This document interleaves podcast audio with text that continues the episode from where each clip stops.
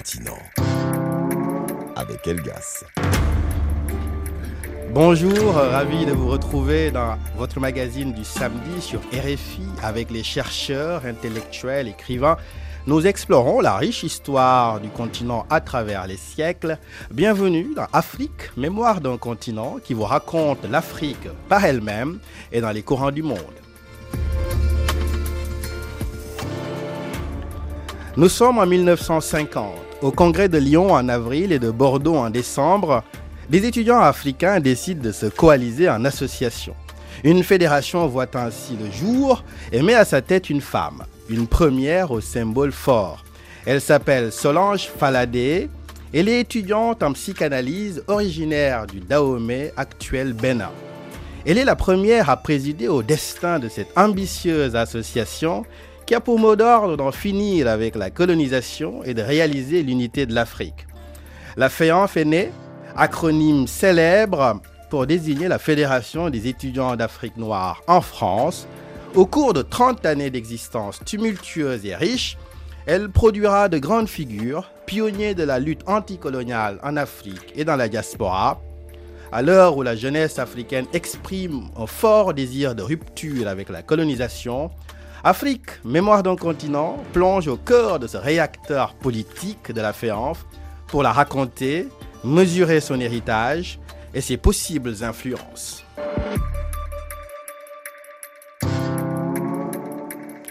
Nous sommes en compagnie de deux invités ici au studio avec Françoise Blum, historienne, ingénieure de recherche au Centre national de la recherche scientifique, et depuis le Canada, Abdoulaye Gay, sociologue sénégalais, professeur à l'Université d'Ottawa. Bonjour à tous les deux, nous sommes ravis de vous recevoir dans Afrique Mémoire d'un continent. Bonjour Suleiman. Bonjour euh, Suleiman, bonjour euh, Françoise. Françoise Blum, vous avez consacré une bonne partie de vos travaux de recherche à la FEANF. On sait qu'avant elle, il y avait beaucoup d'autres associations. Est-ce que vous pouvez nous rappeler le contexte de naissance de cette fédération et à quel besoin répondait la nécessité de créer une telle fédération? Bien sûr. D'abord, je vais revenir sur ce que vous avez dit. Vous avez parlé de Solange Faladé. C'était effectivement la première, la première présidente de la FEANF, mais la seule femme qui fut présidente de la FEANF.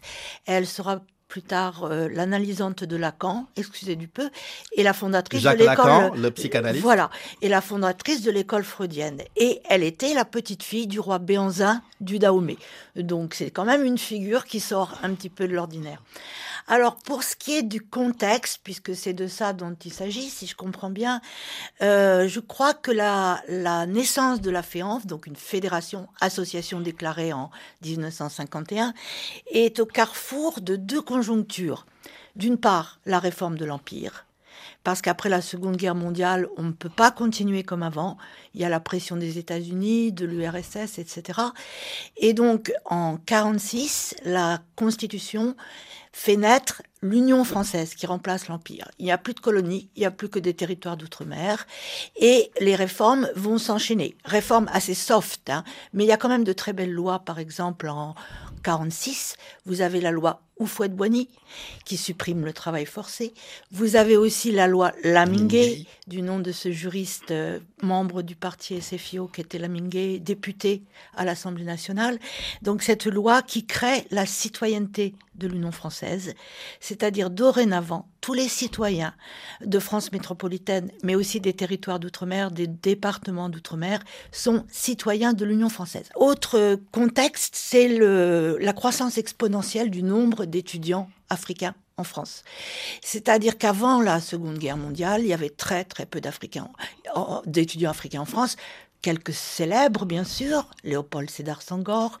Bon, alors ça, ah, c'est avant la Seconde Guerre mondiale. Après la Seconde Guerre mondiale, il s'agit tout simplement de rattraper le retard. Parce que les taux de scolarisation en Afrique euh, subsaharienne étaient ridicules.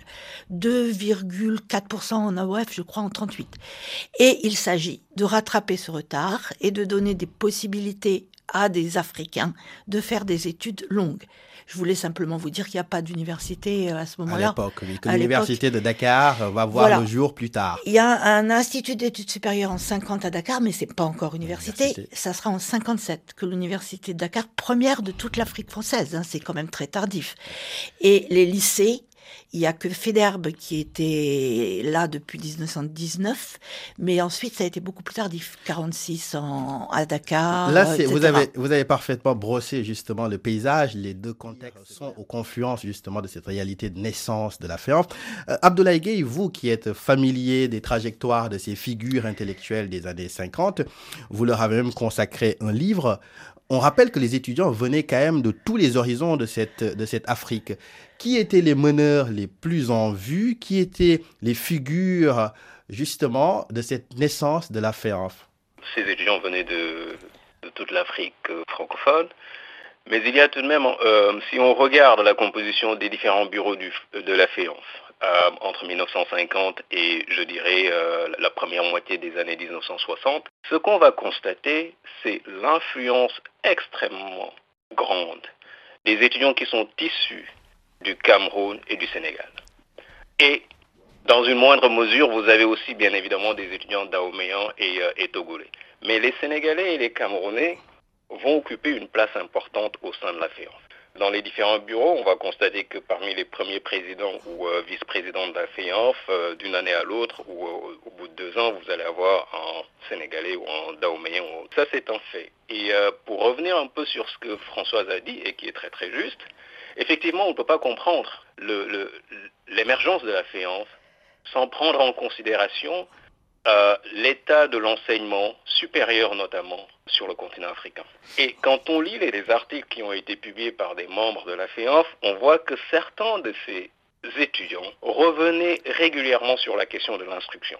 Je me souviens par exemple euh, de l'article que Albert avait écrit. Albert Tevojre était daoméen, il va, on va, on va peut-être en parler, il va exercer... On va en euh, parler, une figure importante aussi de la FEANF. Voilà, et dans son pays et au sein de l'UNESCO. Et Thévogène, par exemple, rappelle dans l'article euh, qui est sa contribution dans le fameux numéro consacré aux étudiants noirs, et qui est un numéro publié par Présence africaine et qui s'intitule Les étudiants noirs parlent, et Thévogène dit clairement qu'en fait, le plus important à l'étape actuelle, c'est de donner aux jeunes Africains la possibilité de s'instruire à la mesure de leur capacité intellectuelle. Donc ce qu'ils avaient compris, c'est d'une part, qu'il y a un besoin de formation d'une élite, aussi bien sur le territoire français, donc d'une élite africaine sur le territoire français, mais aussi une élite africaine sur les différents territoires africains. Et donc, il, met l'accent là-dessus. Bien évidemment, le deuxième élément que je vais rappeler en tant que sociologue, je pense qu'on ne peut pas comprendre l'émergence de la FEANF sans voir l'écart qui a existé entre les objectifs que la France avait assigné aux Africains de manière générale et les moyens qui ont été mis à la disposition des Africains. L'écart consiste en quoi? Eh bien, l'écart consiste en ce qu'en fait, l'objectif c'était l'assimilation. La France voulait que les, Africains s'assimilent, ou bien soient assimilés, que ce soit des étudiants ou, pas, ou non étudiants. En même temps, les moyens n'étaient pas à la mesure de cet objectif, parce que pour s'assimiler, bien évidemment, il fallait au moins disposer d'établissements d'enseignement secondaire et puis aller le plus loin possible. Et donc, comme Françoise l'a mentionné, il n'y avait aucune université. Il faut attendre 1950 avec la création de l'école de Dakar, laquelle école va donner naissance à l'université de Dakar en 1957. Et c'est ça qui va expliquer juste à la suite de l'extension de la citoyenneté française, parce que les Africains dorénavant, en 1946, vont avoir accès à la citoyenneté française, on va assister à une arrivée massive d'étudiants africains sur le sol. Afrique, mémoire d'un continent. On va revenir justement sur ça. On va parler peut-être de la vocation aussi de la FEANF, qui est une association d'étudiants, donc à ce titre qui est préoccupée des questions, on va dire, presque domestiques, de logement, de vie, de lieux de production et d'organes aussi de communication, comme l'étudiant d'Afrique noire, donc l'organe de presse tout à fait connu, qui a été important dans l'essor et dans, le, dans la diffusion justement des manifestes de la FEANF. Françoise Blum, est-ce que vous pouvez revenir justement sur à la fois ces lieux de vie. On a parlé par exemple du 69 boulevard Poniatowski. Est-ce que vous pouvez nous faire un peu le récit de ces vies d'étudiants à l'époque euh, qui ont composé la FEANF Oui, alors euh, il y a sur Paris, hein, il y a deux lieux euh, fondamentaux qui sont en fait les, les QG de la Féance, je dirais. C'est le 69 boulevard Poniatowski qui appartient au territoire d'Afrique de l'Ouest. Qui est affectueusement appelé. Et il y a d'ailleurs une plaque désignant la Féance actuellement sur l'immeuble. Et il y a un autre lieu qui est la cité universitaire du boulevard Jourdan. La cité universitaire, il y avait une maison de la France d'outre-mer qui devient, pas très officiellement, Maison de l'Afrique quand la France d'outre-mer est, et qui actuellement s'appelle Résidence Louis Saint-Paille, du nom d'un ancien recteur euh, outre-mer. Donc c'est les deux lieux, mais il y a aussi tous les, lieux de chaque euh, territoire ou nationalité. La maison des étudiants de Côte d'Ivoire, la maison des étudiants congolais, etc., etc.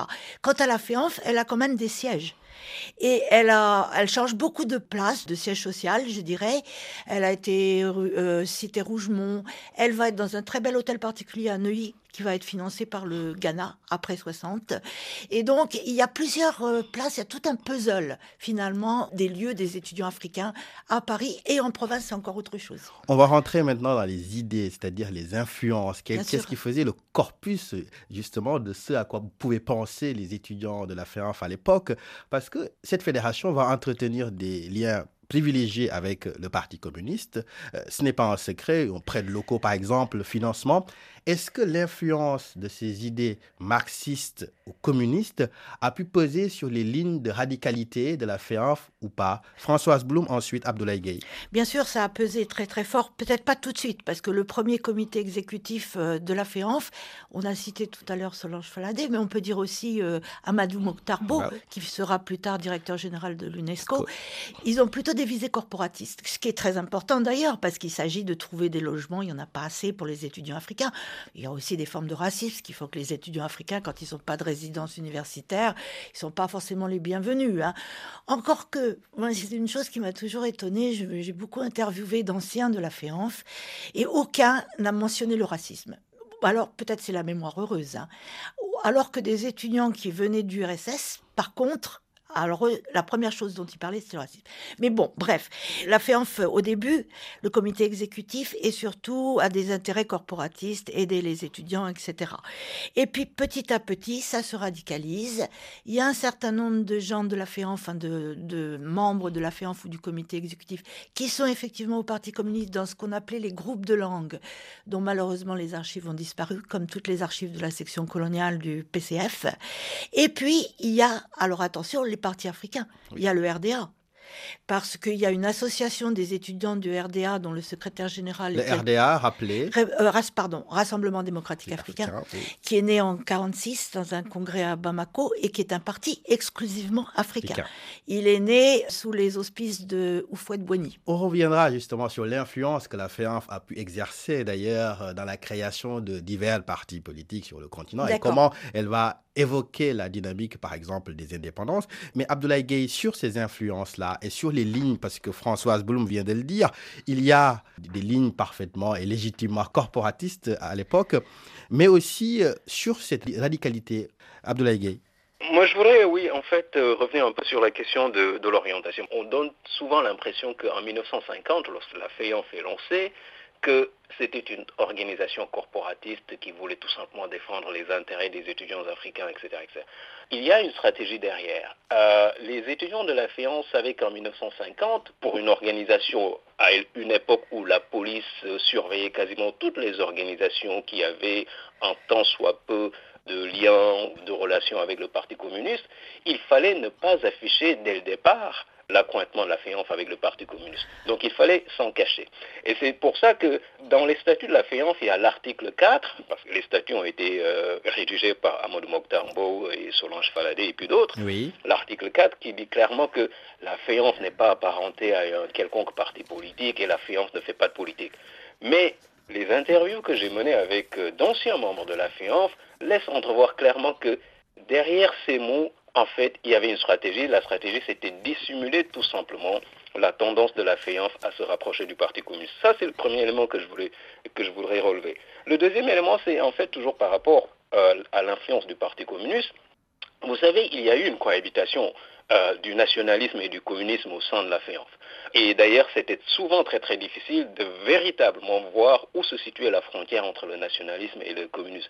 Vous aviez par exemple des hommes euh, très influents au sein de la FEANF, comme Osende Afana, qui militaient aussi bien au sein de l'organisation camerounaise l'UNEC, et le but de l'UNEC, c'était un jour d'acquérir l'indépendance pour le Cameroun, mais en créant un Cameroun euh, donc euh, où la division francophone et anglophone n'existerait pas. C'est pour ça qu'ils écrivent souvent Cameroun avec un K. Mais en même temps, on sait aussi qu'Ozende Afana était très proche de certains euh, membres du Parti communiste. Et donc la démarche de la FIANF m'a fait penser un peu à ce qui s'est passé dans les années 1920 au sein du comité de défense de la race nègre, parce que là-bas aussi, comme, on le sait, il, va y avoir une scission au sein de ce comité, parce que d'un côté, le comité savait qu'il avait besoin du Parti communiste, ne serait-ce que sur le plan financier matériel, mais de l'autre côté aussi, il voulait voir au-delà du communisme, c'est-à-dire créer une alliance raciale. On reviendra, Abdoulaye Gueye, sur justement ces dissensions, cette radicalité, ces débats qu'il y a eu et justement euh, le déclin progressif de la FEANF jusqu'à sa dissolution.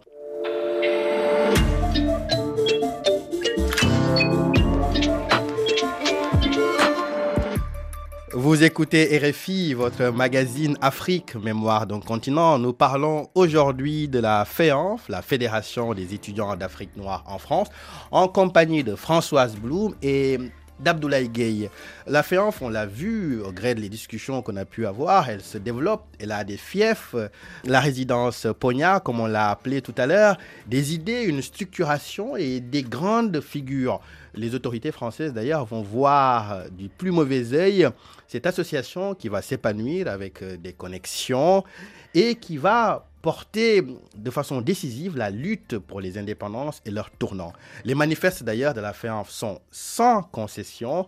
Je vous propose d'écouter un extrait. Nous sommes convaincus que sans indépendance politique, il ne sera jamais possible au pays de s'épanouir économiquement, socialement, culturellement. Nous sommes convaincus que dans le cycle infernal du colonialisme, toute réforme est nulle tant que la métropole entend conserver sa souveraineté politique sur les territoires considérés par elle comme chasse gardée.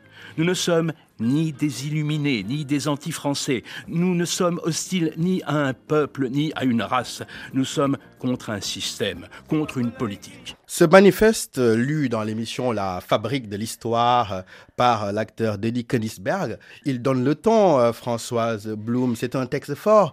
Il résonne d'ailleurs tout particulièrement aujourd'hui. Est-ce que ce manifeste résume la position classique, dira-t-on, de la FEANF Alors, moi, ce que je voudrais dire, il y a vraiment un mot qu'il faut mettre en avant, c'est le panafricanisme. Hein, parce que la FEANF, vous l'avez dit tout à l'heure, il y a des associations d'étudiants africains qui sont des associations académiques, suivant le lieu d'études, ou des associations territoriales qui deviennent des associations nationales après 60. La FEANF rassemble tout ça.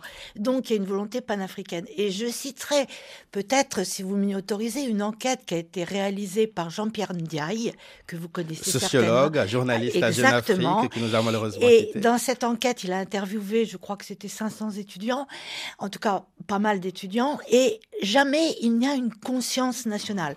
Ce qui est en avant, c'est le panafricanisme. Ils sont africains avant d'être euh, sénégalais, etc., etc.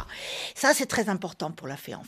Ensuite, il y a le fait que la FEANF refuse les réformes qui sont pourtant menées dans les années 40 et 50.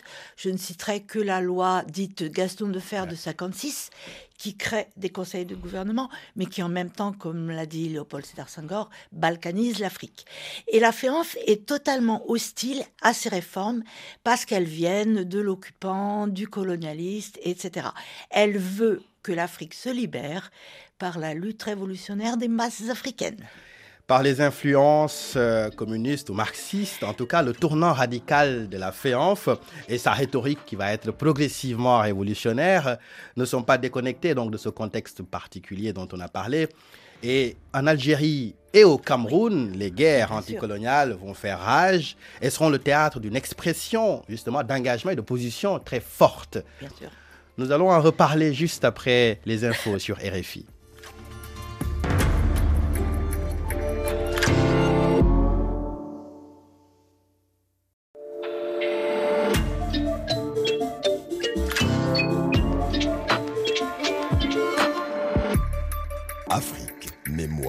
Continent. avec Elgas. De retour dans Afrique, mémoire d'un continent, nous parlons aujourd'hui de la Fédération des étudiants d'Afrique noire en France, la FEANF, en compagnie de Françoise Bloom, historienne, et de Abdoulaye Gay, sociologue, depuis le Canada.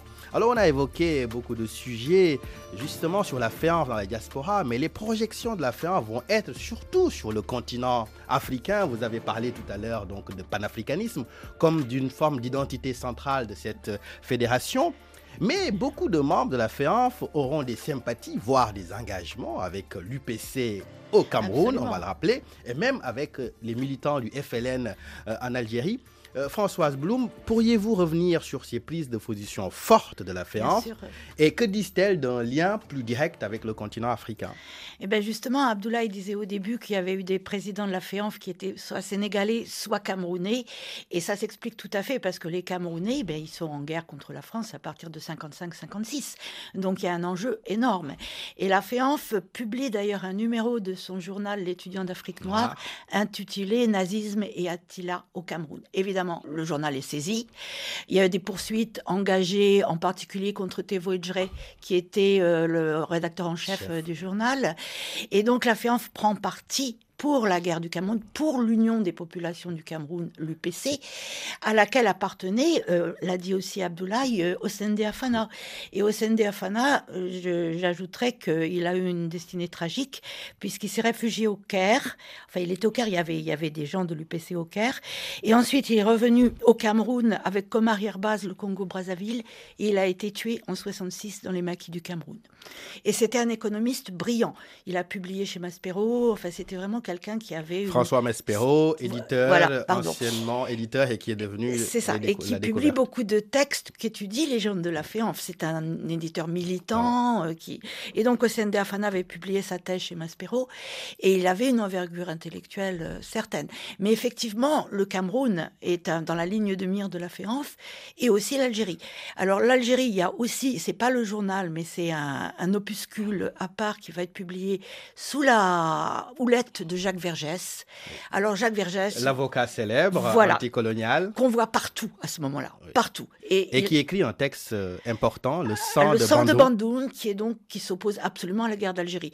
Il y a aussi des, des petites anecdotes. Ousmane Kamara, qui était, qui était à la FEANF, qui a été important dans le comité exécutif et qui a ensuite écrit ses mémoires, mémoires d'un juge africain, dit même qu'il a été porteur de valises, euh, qu'il y avait une Algérienne qu'il dit s'appelait Zora qui lui confiait des missives à transmettre à l'Union générale des étudiants musulmans d'Algérie qui était réfugiée en Suisse à ce moment-là.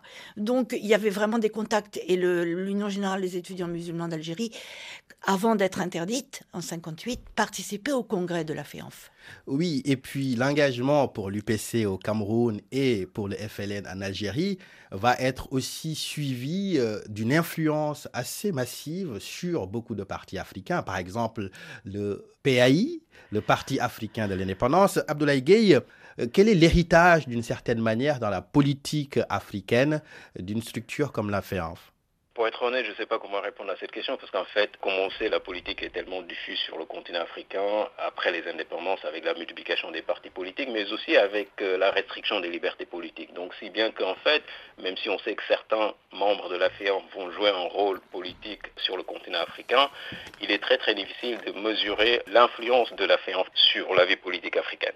Certains membres influents de la FEAN vont connaître une trajectoire politique assez intéressante parce qu'ils vont être euh, donc, aux avant-postes sur le continent africain, tandis que d'autres, en fait, vont... On pourrait en citer quelques-uns dans le cas du Sénégal, par exemple, comme vous le savez, euh, vous l'avez déjà mentionné, Majmoud Diop, qui est en désaccord avec le RDA, parce que ça, ça remonte euh, au début des années 50, parce qu'à un moment donné... Fondateur du PAI. Voilà, donc va fonder le PAI.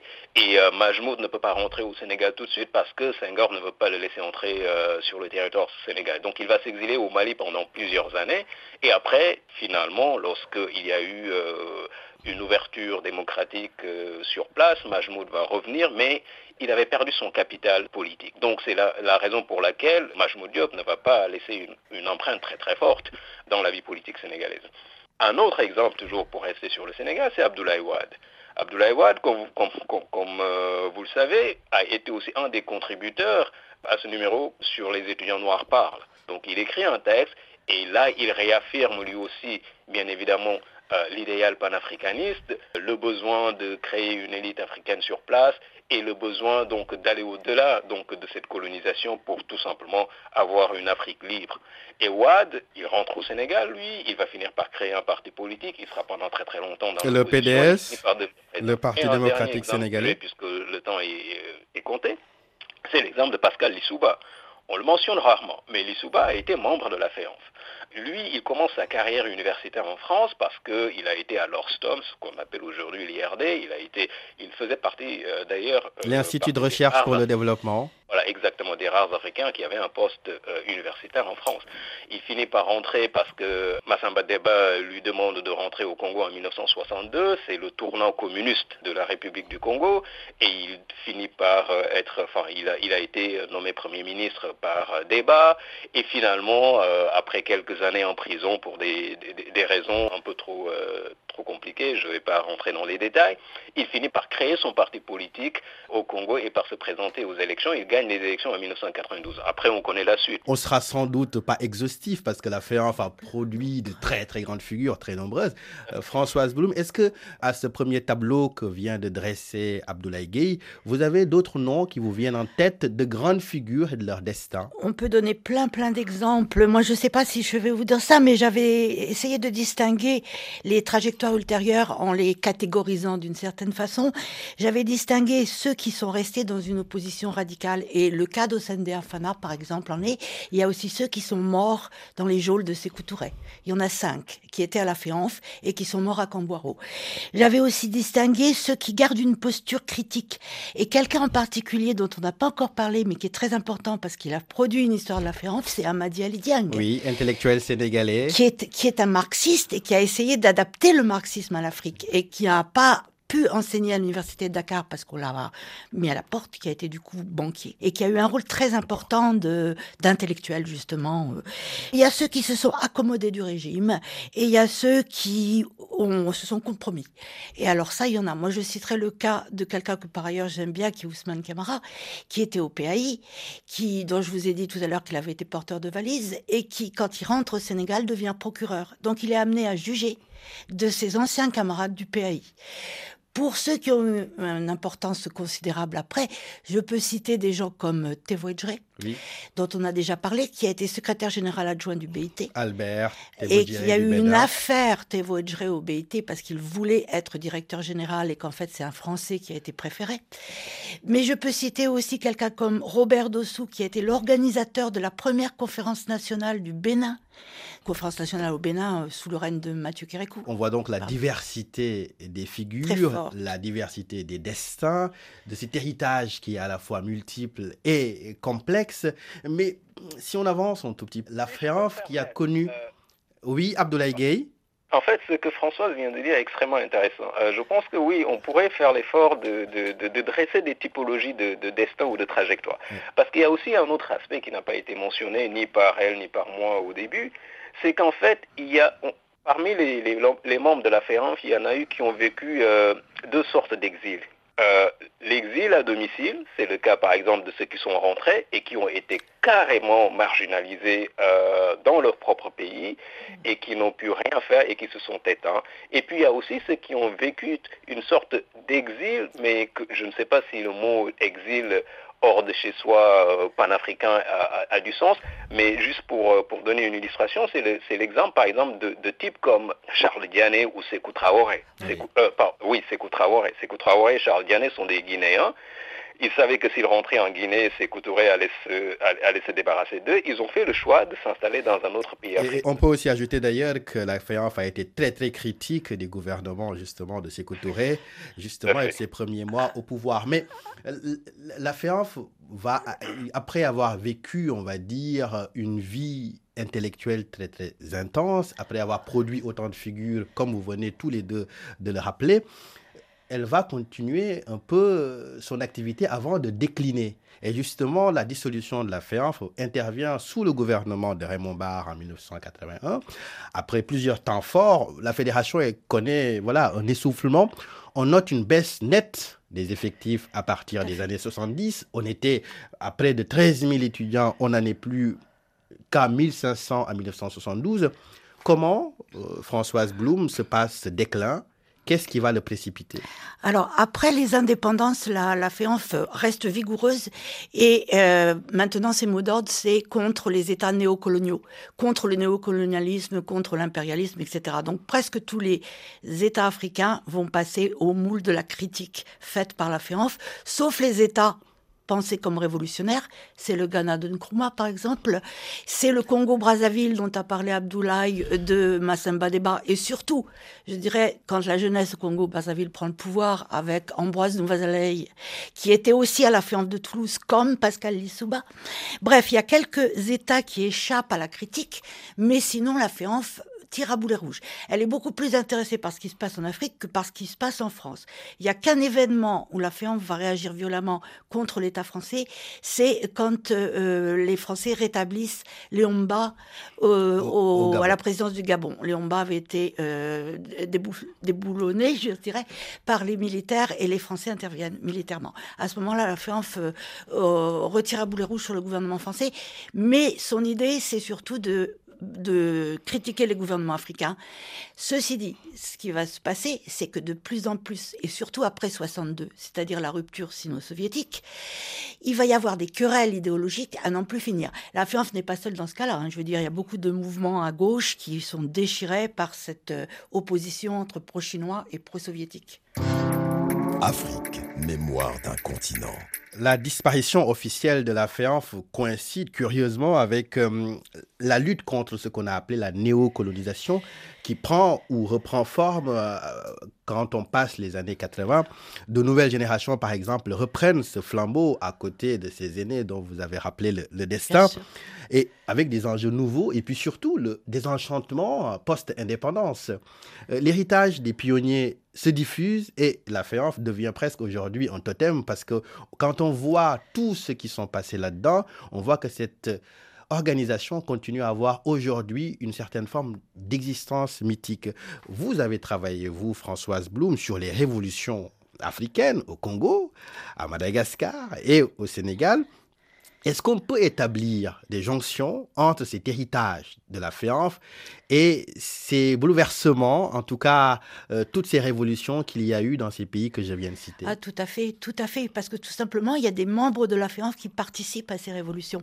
Alors, Madagascar, c'est un peu particulier parce que ce n'est pas la FEANF, c'est l'association des étudiants ah. d'origine malgache qui a des connexions avec la FEANF, mais c'est quand même, elle est autonome. Donc, euh, c'est un peu particulier. Par contre, le Congo, Abdoulaye en a parlé, j'en ai reparlé, le Congo Brazzaville, qui connaît en 63 une révolution dont les syndicalismes sont les leaders, le pouvoir va peut-être petit à petit être euh, confisqué, je dirais, euh, sans vouloir être péjoratif, par des jeunes qui sont des anciens de la FEANF. Euh, qui, sont, qui, appartenaient à l'association des étudiants congolais en France et qui vont, bah, comme Ambroise Noumazalei, dont on a déjà vu le, euh, le nom, on déjà entendu le nom, qui va devenir Premier ministre. Pascal Lissouba est aussi devenu Premier ministre. Donc les, les anciens de la FEANF jouent un rôle très important. Ils jouent aussi, c'est pas une révolution, mais ils jouent aussi un rôle très important dans l'entourage de Mathieu Kérékou au Bénin. Mathieu Kérékou qui instaure un régime officiellement marxiste-léniniste et son dans son entourage, il y a des anciens de la FEANF. Ce que je voulais dire, euh, qu'on n'a pas évoqué, c'est que pour moi, ce qui est aussi très important dans la FEANF et les militants de la FEANF, c'est qu'ils voyagent partout. C'est-à-dire, ils sont panafricains, d'accord, mais ils vont au Caire, ils vont à Moscou, ils vont à Prague, ils vont partout. C'est-à-dire qu'il y a des connexions internationales très fortes, et ça me semble porteur d'un souffle révolutionnaire justement. Afrique. Mémoire d'un continent. Abdoulaye Gueye, si on essaie d'établir un peu un parallèle, on va dire, entre le contexte actuel qui est marqué par beaucoup de secousses politiques et de ruptures souhaitées par les jeunesses africaines, par exemple, avec ce qu'a été les mots d'ordre euh, de la FEANF, je, je, le rappelle rapidement, indépendance réelle, anticolonialisme et anti-impérialisme, et surtout unité de l'Afrique. Est-ce qu'on peut dire que les mouvements d'aujourd'hui s'inscrivent dans cet héritage? Y a-t-il des communautés ou des ruptures? Abdoulaye Gueye Incontestablement, l'empreinte de la FEANF est visible dans beaucoup de pays pays d'Afrique. En tous les cas, plus précisément, dans ces mouvements de revendication que vous venez juste de mentionner. Lorsque les Africains aujourd'hui continuent de parler de la nécessité de se retirer du franc CFA, de se retirer du giron français, etc., etc., ce sont des slogans qui font écho à ce que, euh, aux revendications de la FIANF dans les années 1950 jusqu'aux années 1960, peut-être même 70. Maintenant, la question qui se pose, c'est de savoir quel est le degré de conscience de la part de ces jeunes qui, revendiquent, qui font aujourd'hui ces revendications, donc dans quelle mesure ils sont véritablement conscients du travail qui a été fait avant eux? Et donc, est-ce qu'ils savent que la FEANF avait déjà fait ce travail? Moi, ce qui me frappe à chaque fois que je lis dans la presse ou que j'entends dans des interviews quelques membres de ces organisations qui parlent de, euh, du néocolonialisme, etc., ce qui me frappe, c'est qu'en fait, très rarement, pour ne pas dire jamais, ils ne font mention de la fiance. Ah, bien évidemment, comme nous le savons, quand euh, une personne peut être exposée à une réalité, donc euh, intérioriser ce qui se passe autour d'elle sans pour autant tout simplement manifester sa prise de conscience de cette réalité. Mais en tous les cas, pour dire les choses de façon très simple et très directe, les idées de la fiance sont encore là, les idées que défendait la FEAN sont encore visibles et sont encore audibles dans la plupart des discours et, euh, et, des revendications que nous entendons. Maintenant, concernant le panafricanisme, parce que nous avons tous les trois, nous reconnaissons que la FEANF était une, organisation panafricaniste. Mais si on va très loin dans l'analyse panafricanisme euh, ce que je constate, c'est qu'en fait, c'est un euh, panafricanisme très territorial. Ça fait des années que j'essaie de regarder un peu quelles ont été les liaisons entre la FEANF et des mouvements panafricanistes dans les Caraïbes, aux États-Unis, etc. C'est extrêmement difficile. Même je dirais que même dans les années 1930-1940, quand les Senghor et autres étaient, euh, étaient les, fers de lance euh, des mouvements euh, culturels ou intellectuels africains, on pouvait voir ce lien. Et pourtant, la fiance naît en 1950, à une époque où il y avait une présence noire américaine assez importante en France, oui. et aussi la Grande-Bretagne était aussi un lieu d'effervescence politique. Mais les relations entre la FEANF et les organisations dans ces pays n'est pas aussi visible. Merci voilà. beaucoup Abdoulaye Gueye, je m'en veux de clore euh, justement cette discussion euh, un peu ici. Merci Françoise Blum, je rappelle que vous avez écrit de nombreux articles sur la FEANF, les jeunesses militantes par exemple. Vous avez écrit ce livre Révolution africaine aux presses universitaire de Rennes. Merci à vous aussi également. Abdoulaye Gueye, je le rappelle que vous êtes sociologue à l'université d'Ottawa, spécialiste des diasporas africaines et auteur du livre Les intellectuels africains en France aux éditions L'Armatan. Afrique. Mémoire d'un continent. Dans une interview à l'émission Grand Témoin de l'Histoire, Solange Faladé au micro de Dembadjan déclarait que le symbole de sa présidence était la preuve que l'Afrique était en marche. En marche avec Amadou Maktarmbao, on l'a évoqué, du Sénégal, Osende Afana, Jean-Martin Tchapchet du Cameroun, Albert de Tevodire du Bénin, Alpha Condé de la Guinée, Henri Lopez du Congo et bien d'autres. Elles furent nombreuses, les grandes figures de l'histoire du continent, à partager la même école de la Féanf. En 1950 déjà, elle faisait l'histoire et dans ses textes manifestes, elle était à l'avant-garde d'un progrès, d'une radicalité, d'un combat qui ont résonné et résonnent encore, comme le perpétuel désir de sortir d'une éclipse qui jette l'ombre sur une histoire africaine qu'il est temps de se réapproprier.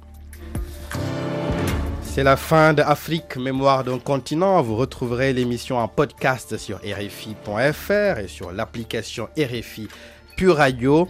Merci à toute l'équipe, Delphine Michaud à la coordination, Tagim Fat Traoré à la réalisation.